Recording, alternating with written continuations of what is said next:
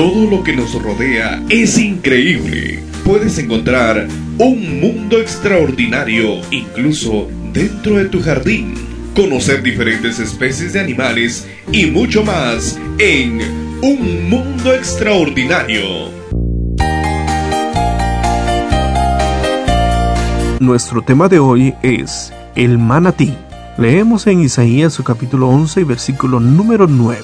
No habrá ningún daño, ni estrago en todo mi monte santo, porque rebosará la tierra con el conocimiento del Señor, como rebosa el mar con las aguas. El manatí se parece a un lustroso globo, todo negro, salvo la barriga que presenta una mancha clara. No parece tener prisa su corazón late casi 40 veces por minuto y cuando se asusta, al contrario de lo que sucede con las personas, la frecuencia cardíaca cae a 8 latidos por minuto.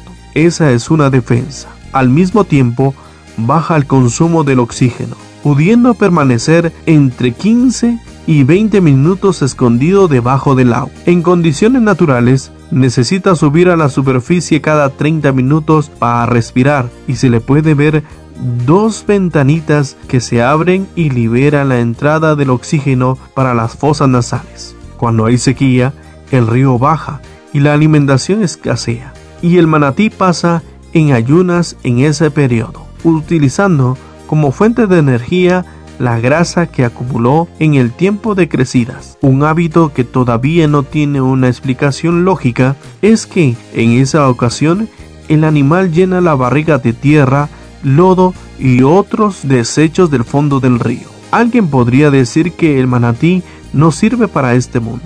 Es muy grandote, mide entre unos 3 metros y 400 kilos de peso lento e inofensivo como un buey manso. Pasa horas pastando comiendo la vegetación de las aguas pocas profundas. Estas características han favorecido que el hombre depredador de los depredadores lo venga cazando desde hace siglos. Solo en América, entre 1935 y 1954, fueron asesinados más de 200.000. La madre manatí tiene gestación demorando un año. Luego, amamanta a su cría durante dos años. Eso significa que puede quedar embarazada cada tres años, si todo anda bien. A pesar de los esfuerzos realizados, el manatí corre el riesgo de desaparecer del mapa. Si pudiera pensar, con seguridad esperaría con ansias el día del regreso de Jesús, porque entonces podría vivir en paz. En la tierra nueva no habrá cazadores, Nadie va a matarlo para vender su piel o para comer su carne.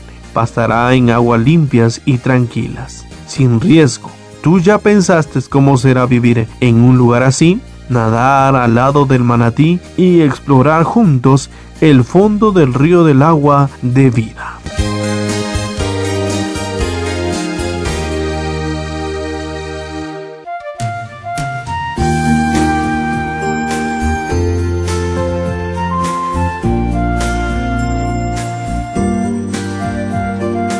No te pierdas nuestro próximo tema en Un Mundo Extraordinario. Hasta la próxima. Reflexiones matinales. Dios te bendiga.